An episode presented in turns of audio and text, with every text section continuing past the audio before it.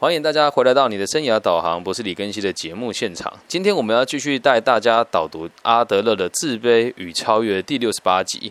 我们的题目呢叫做做人生必修的三堂课。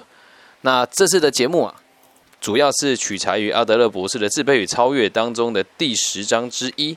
那第十章要谈的呢，就是工作的问题啦。那我认为以小弟弟本人我的工作来谈这一章节，会非常的有说服力。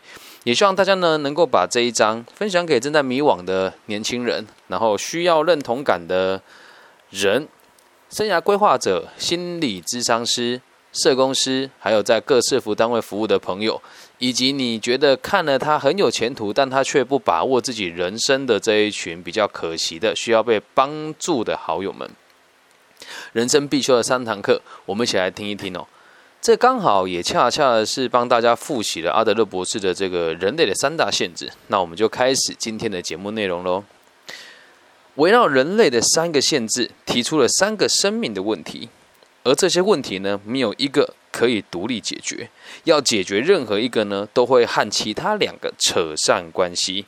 好，那我们现在聊聊是哪三个。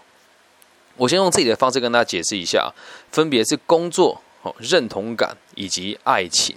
好，那我们现在听书里面怎么说？他说，第一个限制涉及工作的问题。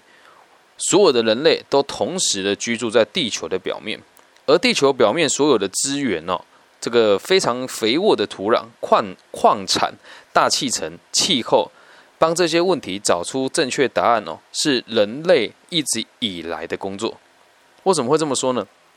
我们这么多人，现在全世界应该有七十亿人口吧，都在同一个大气层底下。我们使用的泥土虽然会有疆域的分别，但全部也都是来自于同样一个产地，就是地球嘛。那我们要在这么惨、诶限制这么多的状况之下来生存下来，其实是不难、是不不简单的。因此，人类与人类的合作就会有了第一层的关系。我们是为了生存下来。好，那接下来会有一集跟大家介绍。为什么近代人类生活活得这么的有阶级哦？这是我们待一会直播现场下一集的节目，也是会紧接着这一期更新的下一集的节目。那我们再往下看哦。那尽管到了今天呢，人类的合作似乎也还找不到满意的答案。应该就这么说了，在上班的你，现在有职业的你，过得开心吗？你认为自己的工作有价值吗？工作有使你有成就感而感到快乐吗？没有。在每一个时代当中哦，当时写本书的时候，大概在一九零零年，诶，一九零零年的时候嘛，在那个年代一直到这个年代哦，人类解决这些问题呢，只得到了某种程度。我们还，我们总是还有一步改善的空间，对吧？什么叫改善的空间呢？你真的能够做到你上班会使你开心吗？就连我自己都觉得好像有点困难，就像我现在在执行自媒体的这件事情一样，我得非常有耐心的寄信给不同地方的平台，包含这个 s o u n 啦，然后这个什么 Face Story 啦，对等等的，问他们愿不愿意跟我合作，而他们给我的回答呢，往往都是哦，是啊，可以啊，随便啊，我都已经从三个礼拜前的 全台湾的。两百名以外，在三个礼拜之内窜升到全台湾的前十名。对我现在在台湾区排行第八，但他们还是不跟我联系啊！我和他们沟通合作的过程当中，还是有很多会有冲突的地方啊。所以我们一定会有一个方法，是让全人类都达到双赢嘛。但是到目前为止，我们还没有做到嘛。这就是所谓的第一个问题：工作。我们每个人工作都只是为了在这个世界上生存下来。那如果单单只是生存，应该不不会有那么多不开心呢？那为什么会有那么多不开心呢？啊，有两个层面嘛。第一个是我们对于自己的认知，也就是现在书里面讲的内容；而第二个是有心人士的操弄。而这个操弄呢，就会在下一章节的这个呃带状节目《理财与生涯规划常见的盲点之三：常见手法》当中，会会再跟大家探讨。那我们今天只讨讨论这个对内的部分了。好，那继续往下看。阿德勒博士表示啊，要解决第一个问题呢，也就是解决工作问题最好的方式，就会源自于第二个问题啊。这边会有点绕口哦。很多人会看不懂这一段，来，我解释给大家听哦。那第二个问题是什么呢？也就是社会问题的解决方法。诶，那这跟我们认同感有什么关系？我们继续往下看了。第二个围绕我们的限制，就是我们都同属人类，我们的生活必须得和他人发生关系。你去想一想，在听这个节目的同时，你和多少人发生关系呢？你现在是不是和我也发生某种程度上的关系啊？是啊。那你在听这个节目的过程，不管你用的是这个平板啊、华为啦、Apple 啦，或者是这个神送啊、HTC 啊都好，或者是这个小米啊、魅狐啊。这些手机也都是人家做出来的嘛？那你要去探讨这些手机哦，它的这个晶圆呐、液晶呐、周边的边框啊、这个它的这个护膜的贴膜啊、充电器的这个塑胶射出啊，全部都会来自于不同讲解人来完成。所以，我们每个人都无法摆脱其他人，独立的生存下来。而我们总必须得考虑到其他人哦，要适应在生活里有其他人的存在，并且让我们自己对其他人发生兴趣。解决这个问题的最佳方法是什么呢？友谊、社会和合作。在这个地方，我们稍微暂停一下你最好的朋友是谁？然后，你对于你的工作之于这个社会有没有一点认同感？最后，你刚刚最近一次和别人合作是为了什么呢？此时此刻的当下，你我正在很努力的一起达成一个目标是什么？我认真的说出我想说的话，你认真的去思考我讲的话对你有没有意义？然后接下来，如果你认同我说的话，我们就会一起达成一个目标。而我的目标是什么？让社会安定。所以你我之间也是有合作关系的。所以再往下看，有了解决第二个问题的方法之后，我们就能够成功成功的找到第一个问题的解决方法。这边呢，很多人就看不懂了。来解释给大家听。你交哪些朋友？然后你的工、你的存在对社会有没有价值？以及你和全人类的合作的状况之下，有没有得到应该有的回馈？说穿了，毕了业之后，这不就是工作所延伸出来的问题吗？你在什么地方工作，就交什么样子的朋友嘛？有一句话，我觉得很俗气的，但必须必须得讲，他讲的还是真的蛮有道理的。我们所认识的最亲近的五个人的收入加起来，平均除以五，就是你现在自己的收入。还真的是屡试不爽啊！那以我自己为例，我几乎是没有朋友的人。但如果你要我认真把家人摒除掉，把女儿摒除掉，我周遭的朋友的五个人的收入加起来除以五，真的是跟我相差不远。这样能够理解吗？所以很多人都认为工作会决定交友，也有人会说是交友决定工作。其实这两个地方都是源自于同一个问题哦，就是你对于这个社会的。认同感，还有你跟哪些人合作所衍生出来的问，所衍生出来的结果。所以你看啊，这句话讲的很有趣。他说，有了解决了第二个问题的方法后，就是你要在这个社会取得认同感嘛，然后能够跟别人合作，取得你最喜欢的生活方式，就可以成功解决第一个问题。什么问题呢？和其他人的一起合作，活在世界上。这个论点在很多的心理学家根本就是也无法理解的。而有些自以为是的心理学，台湾的心理师哦，嗯，不要说是哪个心理师说的啦，他在台湾是一个非常畅销的心理师，看起来脸很苦，是个女性，然后最近出了两本书很红，然后有一本叫大家不要努力哦，好，那就这个心理师，他跟我说这个叫优，这个叫虚假的优越目标，然后呢，但正当我要再问他的时候呢，嘿嘿，他就不回我讯息了。所以，请大家去思考，就是我们在读心理学的东西，或许有很多人看起来很有名气啊，排名很前面啊，但他的排名怎么来的，咱们得自己想办法去讨论讨论。那像我自己做这件事情，我的工作，所以在我的工作之上哦，现在我觉得过得很平衡，因为在我的职业跟我对于这个社会的认同感还有合作，我取取得一个非常好的平衡。因此，目前对我来讲，工作和认同感我都是平衡的。那就得问问你自己啊，你的工作跟你的社交圈是否平衡？你的真心的朋友有没有真的把你当成是知心好友来对待？以及你的工作现在是否对社会有价值？那这个就会决定你的交友跟你的职业最关键的几件事。继续往下看，阿德勒博士表示哦，人类由于懂得合作，所以才有分工的这个大发现。还是要跟大家补充说明，现在这边讲的是阿德勒眼中的分工，所以在等一下直播现场的下一集，我讲的会是我们现在的管理学的分工是怎么来的。哦本节目摸索到现在，我觉得最大的卖点就是你找到一个曾经在全世界前四大会计师事务所，在全世界第一大鞋厂担任稽核跟中高阶主管的人，现在来学习心理学，但这两个领域目前是没有结合的。那我现在慢慢的在把这些想法推广给一些。台湾的在地企业站在全球都有订单的公司当中，慢慢的往这个领域去发展。所以，如果你是商学院的跟心理学的朋友，听听这个节目对你来讲会有很大的帮助。那我也会希望大家，如果在这个领域已经有点心得的话，也可以跟我多多指教指正哦。对，再插播一个有趣的小趣闻哦，这边让大家听一听哦。在台湾的上市贵公司的编号后面，如果加一个 O 是什么意思呢？在台湾的上市贵公司的编号，如果后面加了一个 O 是什么意思呢？好，这是我昨天学会的冷门知识。如果大家想要知道，就留言在留言区，我会再跟大家做解答。好，再回到这里面来。阿德勒博士分工这个大发现，是因为人们懂得合作嘛？一个人类的福祉获得保障的发现，为什么要分工合作才能够对人类的福祉有保障？那通常哪些人需要福祉呢？就是所谓的老弱妇孺。那老弱妇孺由谁来帮助呢？由这个。也在远古时代，就是由这个部族的人帮助嘛。那现在呢，就是有能力的人嘛，来帮助没有能力的朋友嘛。那如果每一个个体啊，他都是在地球表面上独立奋战的话，而不去利用合作或者是之前的人留下来的成果，那生命就不可能延续喽。我觉得这边讲的很好，就像我做教育也是为了下一代啊。你觉得这一代人我们能改变他多少？别傻了。更何况在我三十几岁的这个年纪，压着我的人是五六十岁这一群掌权的人，我有办法改变他吗？没办法，那我才可以从哪边改变起？从我周遭的人，从我管顾的企业范围所及，从我能够接受我的教育理念的学校开始去着手，利用前人的合作留下来的成果啊。但是前人的成果，如果你不喜欢，或者是你不认同，你也得尊重他。就是为什么人要学习历史的原因哦。好，我们继续往下看哦。透过分工合作，我们能利用许多不同的训练成果，组织成许多不同的能力。而这样子的事情能对人类的共同福祉产生贡献，在疏解人类不安全感的同时，也增加了社会所有成员的贡献机会。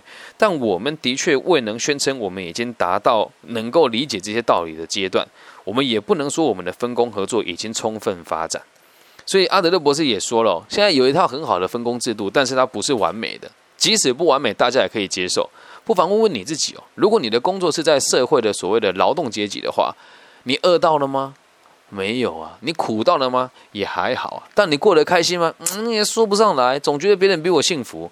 对，但今天呢，我们还是这句话，讨论的是我们内在的部分。待会再跟大家讨论外在的部分。下一节要讨论就是外在了。好，所以我们不能说我们的分工合作的发展哦，已经非常的充分的得到一个很好的结果。更何况啊，每一个解决工作的问题的方法，都必须得在人类的分工当中进行。以及分享贡献的架构里进行。这句话讲的很有趣哦。你的工作是否对这个社会有贡献呢？这边我会故意打个问号，但实际上每个人的工作都是有贡献的，否则这个共同体不会给你金钱，也不会给你成就感。很多人会说我的言论很假大空啊。呃，特别是在某一些地区的华人，他说：“哎呀，你讲这个都太太夸张了，你就有办法做到这个地步吗？”我现在就讲一讲我做过非常我们不能讲低贱的工作，就确实是比较没有经济价值的工作。他有一句孔老夫子说的话：“无少比且贱，故学会许多鄙视。”我也曾经是这么走过来的。以前我在卖冰淇淋的时候，我对这个社会有没有贡献？我们用最最。冠冕堂皇的方式来讲，我卖一份欢乐给我的顾客，他们吃我冰淇淋开心嘛？但真实的状况是，我的存在供养了一群没有能力在第一线工作的管理阶层。这些管理阶层他并不知道冰淇淋怎么做，他也不知道在第一线被顾客骂他该怎么回复，更不知道如何用有效率的方式去完成冰淇淋的制作，以及在众众多的冰淇淋市场当中取得一个良好的销售业绩。但这一群人只懂得打资料，只懂得应对长官。可是因为我们在第一线的被压榨的存在，他领到的薪水却比我高。那你说我对他们有没有贡献？有啊。在讲到我小时候犯过错啊，犯过事嘛，被安排到某一些工厂去做作业人员的时候，我当时对社会有没有贡献？有啊。为什么？我们在上班这里有一个阿姨，她是。身障人士，所以他只能用手部来操作东西。但当时我们做的包装哦，是每某一个海外品牌汽车的零件，他只有办法用手去制作。而我跟其他的师傅，我们可以用搬运的，用更大的机器去做裁切。所以我和他一起工作，而且我们不不会嫌他的工作比我们慢。我们也对这个所所谓的身障的朋友的工作也有一定程度的贡献。那至于我在台湾这个地方出口的时候到其他的国家，那在这个地方我们也都必须得负担一部分的这个所谓的税，贡献给这个地区的朋友。那你说你的工作难道真的是没有贡献的吗？所以人类的分工当中哦，都是给我们机会去奉献给这个社会。请大家不要再认为这个是很虚假的言论。每一个商人的出发点也都是一样，只是很多人在金钱跟权力之前会腐烂掉而已。我们继续往下看哦，这里就要讨论了。有些人呢，他会试图逃避工作的问题，企图不工作，或者是忙碌于人类通常兴趣以外的领域当中。什么叫做人类通常兴趣以外的领域里呢？就是对这个社会没有贡献的地方了。有些人常常在做一些对自己跟对别人都没有帮助的事，然后才在说自己人生找不到目标。当然没有目标，一没钱，对社会没贡献，你当然没目标嘛，对不对？然而哦，我们总会发现哦，如果他们回避工作这个问题的话，等实际上就等于不断要求同伴给他支援哦。所以你身边有一些人呢，就是，呃，我们讲怨天尤人，又或者是。这个对于这个世界认认知感不够，他不上班，然后跟你借钱，或是不上班找不到工作，一直找你抱怨事情，或者是在台湾有很多五六十岁到呃五六十岁到七十岁的男子，终其一生都没有上过班，小时候让爸爸妈妈养嘛，因为那时候有所谓的工地放领跟三七五减租嘛，啊，他的爸爸妈妈拿到一片土地之后，他就拿去赌博啦，然后等他赌博都赌完了之后，他孩子也长大了，再跟孩子拿钱，这样子的人就是不断的在跟别人寻求资源。但不管怎么样哦，他们将其他们将依靠其他人的劳动而生活，而自己没有做出一丝一毫的贡献。我要先讲哦，呃，我毕竟也算是华人哦，我就是华人哦。咱们所说的世界大同，就是老有所终，少有所长，壮有所用。那这边呢，有人说他没有做出一丝一毫的贡献。在你毕业以前，你本来就可以不用站在这个角度去思考，因为你还在成长的过程当中。但是最可耻的事情是，在台湾很多念到硕士、念到博士了，可是他只是为了逃避就业而已，在那个时候才会真的是显现出你对这个社会没有贡献。而这样子的人呢，就是所谓的被宠坏的小孩的社的生活风格。只要有一个问题发生，他就要别人帮他解决。被宠坏的小孩的这种人格哦，最妨碍人类之间彼此的合作，并且把不公平的负担丢给努力解决生命的人来承担。台湾真的很流行一个名词叫巨婴呐，但说穿了这个解释才是最好的解释啊，不是说什么啊，我们的内在小孩啊，不要让自己变成巨婴啊，no。主要的问题就是你没有办法解决你自己的人生的状况，而让其他有能力的人来承担。那这边阿德勒讲的很有趣哦，他说把你的你的问题会丢给其他愿意努力付出的人来承担。这边会有一个小小的盲点跟冲突哦。那如果你是在贡献的人呢，你会介意其他人有没有奉献吗？又或者是你在照顾的人，你会要求他们有回报吗？从个体心理学的角度出发，我们是不能要求别人回报的。这跟这个古印度的一位思想家叫做释迦牟尼的想法也是一样的。他说：“地狱不空，誓不成佛。”啊，这个是一个非常浪漫的翻译的方式啊。简单来说，就是我对别人好是我的选择，至于你要不要改变是你的事情。但我相信，我这么努力了之后，每个人都会站在这个角度出发，因此人类的文明就会更加的进步。好，那我们现在看到的第一个工作。的这个必修课程，再看到第二个认同感的必修课程，还有讨论这中间两个人的关联性。接下来要讨论的，就是第三个限制了，也是所谓的第三堂课。第三堂课呢，人人呢都说他像鬼魅，大家口耳相传，但是目击者却是嫌疑的。最近呢，我在这个 做了一个很有趣的实验。在某一个地区，有某一个艺人，好跟某一些未成年的少女发生某一些不可言论的行为。那我也在这个地方的频道讨论这个议题，啊，就是所谓的爱情的议题哦。那我们现在让大家理解一下，什么叫做真正的爱情的议题。书里面是这么说的，我再做个声明哦。如果你是这个同志朋友，或者是反对同志的朋友，请听清楚喽。以下的言论是阿德勒博士的言论，所以请大家不要断章取义，好吗？对，因为在台湾会有所谓的网军出征了，我也蛮习惯的。但我有做这个注解，也都有做录音档，可以保护你，也可以保护我。否则，很多年轻的朋友在不自觉的状况之下，你会让你自己不小心触犯到某一些规范哦。好，我们继续往下看。第三个限制是我们只能够在是男性或是女性的两个选项当中，我们只能共是男性或是女性的两个选项当中。有人说：“老师，你这个落伍呢？我们不是都会写生理男、生理女吗？”哎，对，我们讲的就是生理男、生理女。但你不要跟我说，老师，那心理男、心理女呢？啊，跟我没关系，好吗？阿德勒博士的想法是这样：我们每个人都活在性别的限制当中，而这个性别的限制，主要是要让我们延续人类的生命。人类延续生命的工作，完全依靠性别的角色来达成。这是阿德勒说的哦，而我立场跟他一样啊。你不要跟我说什么同性婚姻呐，你有本事两个男生生一个小孩，两个女生生一个小孩给我看。你说啊，我们有很多工程啊，可以复制啊，可以克隆啊，嗯，你就等着看吧。这种事情能发生吗？好，那两性的这个限制哦，如果大家有兴趣的话，我再做一集给大家听。如果大家想要听我的这个两性平权的演说呢，也可以在这个地方留言哦。这部分我也算是小有研究。好，继续往下看哦。而这个两性的关系也代表这个问题哦，好比生命的其他问题，绝对不能单独解决得了。两性的关系一定不是一个人可以解决的，懂吗？一个人为爱鼓掌不是真的为爱鼓掌，理解吧？所以一定是两个人嘛，所以还是跟其他人有关系哦。简而言之，我们上述了三个人生的必修课程：工作、认同感跟爱情，都不是一个人能够解决的。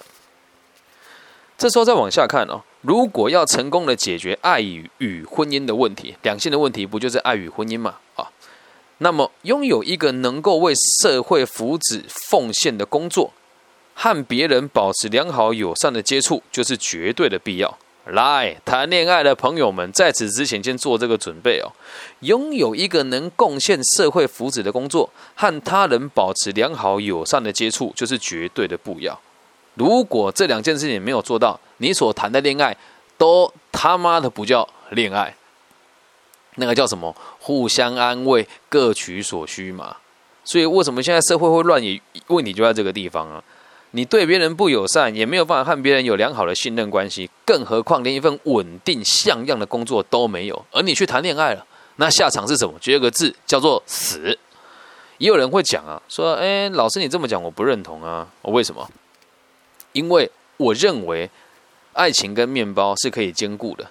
哎，先听清楚了，我们这边讲的贡献给社会福祉的工作，它和面包也没有关系的哦。就单纯的是你个人对你现在的职业有没有那那一种认同感，还有对你的生活有没有一种正向的回馈给别人的能力。如果都没有，你谈恋爱，那就会变成现在很多不读书人说的这个 PUA 啊。那我先讲一下 PUA 这个词，又再解释一次哦。呃，毕竟本节目是在两岸三地跟全球角落都能听的嘛。所谓的 PUA 哦，一般人都会以为是坏男生用方法去操控女生，但这个词的原意是来自于一本书，叫做《迷男方法》，原文叫 Pick Up Artist，重点是带女生回家的意思，直译就是带女生回家的艺术家。所以在这个过程当中，是绅士的，是有礼貌的，是充实自我的，是友善的，是对社会有贡献的。而不是现在主流媒体所说的去操弄别人，这样能够理解吧？那如果你要去操弄别人，是不是就违背了阿德勒博士这边提出的重点呢？和他人保持良好友善的接触。所以你要跟什么样子的人谈恋爱，你得自己决定哦。最近在大陆很火红的吴先生，你看他那个嘴脸，你觉得他会真的是和别人保持良好关系的人吗？肯定不会嘛。那我们再讲一句更坦白的，吴先生的工作对社会能有贡献吗？看看他的粉丝做的事情，那个能叫做贡献吗？所以啊，人要看得长远。现在吴先生的故事也带给我们一个很大的启示吧。对，所以也在这边，如果你自己是要从事媒体业，或是和我一样做自媒体的话，你自己就要知道这个责任啊，咱们都是得担的。大家如果愿意的话，可以再看一部大鹏老师在一二零一几年的作品，叫《大赢家》，你们就可以看到什么叫做对社会有贡献、对人保持良好友善的关系。大赢家，大家可以自己上网搜一搜。好，继续看了。如果我们已经了解哦，然后也能够解决这些问题哦，可以把他们变成是最令人满意、跟最能满足社会需求和分工的方式来进行的话，那你就会发现爱情。工作跟认同感三件事情是一模一样的，而在这个世道当中哦，你现在说爱情真的要完全一夫一妻制吗？阿德勒在书里面提到的内容是他认为最好的方式还是一夫一妻制。但放到现在这个年代哦，毕竟在当时哦，风土民情跟现在不一样。你现在和你的另一半吵架，很有可能就是上网登录一个交友的媒的软体，然后找到不同的人来讨论。然后还有一个比较令人家万扼腕的事情吧，就现在离婚非常的容易，在台湾哦，基本上只要两个人夫妻合意了，然后再找两个人来帮你作证，走一趟这个单位，把东西拿出来盖个章，你就可以离婚了。所以一夫一妻制在现在这个时代要执行起来很难，还有很多这个细项是之前没有顾虑到的。比如说在台湾吧，你以前要到大陆非常麻烦，那现在如果要到大陆非常简单。如果撇除疫情不谈的话，真的一个小时，诶，一两个小时之内你就可以到达了。那在以前那个年代，你要跨地域去运动或者是运输都非常的困难。所以阿德勒博士这边表示是一夫一妻制，但我现在认为是只要能够跟彼此长相厮守就够了，在你和他的世界里面。有在你们必要的时间当中达到一夫一妻制就足够了，更何况不结婚也无所谓啊。那个年代是不结婚生小孩，小孩会被仇视的年代，而在这个年代当中，单亲的孩子在一个班级的比例可能高达六成，所以我不认为现在一夫一妻制是唯一的方法。应该说一夫一妻制也是最好的方法，但是在这个年代已经不管用了。好，那我们继续往下看了。之所以这个三个问题，工作认同感。跟爱情，他们是互相影响的，所以啊，我们要先知道一个问题获得解决，另外一个问题也就会跟着克服。说穿了哦，这三个问题哦，都是同一个状况，同一个困难，只是用不同的面向去看它而已。什么面向呢？一个人在他的环境里生存和延续生命，绝对必须得面对的问题。简单的说，就是一件事嘛，和别人有关。但是我们把它区分成工作认同感跟爱情，所以说到这边哦，会有点感慨吧。有的时候啊，一个人用工作作为逃避社会与爱的借口，也就是所谓的工作狂啊。很多人的爸爸都是不回家的，他只把钱带回家。你觉得他有善尽责任吗？没有啊，他只是用工作来搪塞其他两件事情该负担的责任。在社会当中，有很多人用工作忙碌作为逃避爱和婚姻的理由啦。那有时候工作也会被拿来作为逃避婚姻失败的借口。这个其实我个人就感触蛮深的。我跟我的前妻离婚也有一段时间了。以前我都认为是因为他去北部工作，咱们两个才分开。但后来发现，其实早就想分开了，他才会去北部工作嘛。然后阿德勒博士这边用举例哦，他说一个有工作狂的男人哦，他会认为。我没有多余的时间给婚姻，所以婚姻不快乐不用找我负责。在台湾的这个我的爸爸那一代都有这种想法，我没有多余的时间给婚姻呐，我赚钱都没时间了啦，所以我的婚姻快不快乐跟我没有关系啊，我只要顾及你吃不吃得饱就好了。那这不是一种逃避责任吗？那阿德勒博士也表示哦，神精神病的患者更会逃避社会和爱的问题，因为。他们根本不去接近异性，对其他人不感兴趣，但他们不分昼夜的忙于工作。我先讲哦，这边阿德勒的原文叫做神经症者，那现在的角角度翻译过来就会是精神疾患。那精神疾患在那个年代跟这个年代定义也都截然不同，所以如果你是这方面的专家，也欢迎你帮我分了一下它的差别在哪边。但就我的理解是。总而言之，就是拿精神病当做借口的这一群朋友，就是在逃避社会和爱的问题，又或者是没有办法去接近异性，不接近异性，某种程度上也是在逃避爱的问题啊。那你就可以知道阿德勒博士对于同性之间的爱的立场是什么喽。我们继续往下看哦。他们不分昼夜的忙于工作，而且啊，这些人会想象睡用睡梦来解决问题。听懂那个意思吗？在我的生命历程当中，有很多曾经有患过忧郁症的朋友，都会不分日夜的吃安眠药。为什么？睡觉就不用解决问题啦？晚上我吃一颗，白天我吃一颗，我整天睡觉，我是不是就不用负责任了？我逃避嘛？我逃避嘛？那有一些年轻人就更有趣了哦，他看了医生之后取得了安眠药，白天吃，晚上不吃，日夜颠倒。因为什么？晚上大家都在睡觉，我没有用，看起来不会那么没有用。但如果今天你晚上打电动，不会有人骂你嘛？但如果今天你是白天打电动的话，你的妈妈要去上班，啊，你的爸爸要去上班，你的妈妈在准备早餐，你的哥哥姐姐正很积极的为了今天早是早上的考试努力，而你却要准备开始打电动，这后坐力太强了，所以我就干脆选择睡觉来面对它，这样了解吧？而另一种人呢，会拼命的工作，让自己陷于高压的状态，然后慢慢的身体就出问题了，比如说胃痛啊，或者头痛啊等等的，这时候就会把问题哦全部都丢给这份工作。以前我在 Big Four 的时候，全球第三大会计事务所，我就是上班上到会发烧、会头痛、会腰酸、手会不自觉颤抖。其实以前都会觉得是工作的伤害，其实没有，是因为我透过忙碌的工作去逃避我应该要去面对的事情，去逃避我应该要面对的事情。所以也奉劝大家啊，九九六的工作不是不好，而是如果你只是为了透过努力来降低你对这个世界的焦虑感，会很痛苦啊。理解吗？谁说朝九晚五是唯一的生存工作、唯一的生存的方法呢？在待会下一集的直播里面，我们就会讲这个制度给大家听哦。好，接着哦，他们会拿出这些胃痛啊、头痛的问题来回避社会和爱的借口，慢慢的说啊，我不舒服，我不用拿钱回家啊，我不舒服，不要给我太高的期待。哎呀，我都这样子了，我爱人怎么还会离开我呢？这个逃避爱不是不谈恋爱哦，而是用很病态的方式谈恋爱哦。然后有些人哦。则是有这个状况，这个也就是现在为什么生涯规划师这个领域的工作会很热门的原因。OK，好，然后也是跟大家讲一句真心话：如果你有想要找生涯规划的老师，你问我要推荐谁，不要再问这种笨问题了。我只会推荐我自己，我只会推荐我自己，并不是说其他的前其他的人不好，而是你讲出来的每一件事情，我所提出来的建议，绝对比任何一个在台湾的这个领域的人都还要做得更全面。但如果你比较喜欢他的方式，你就去找他。很多人都会知道说啊，李老师，我太常遇到你了。我们长官说不能再请你来演讲了，你太常来我们学校了。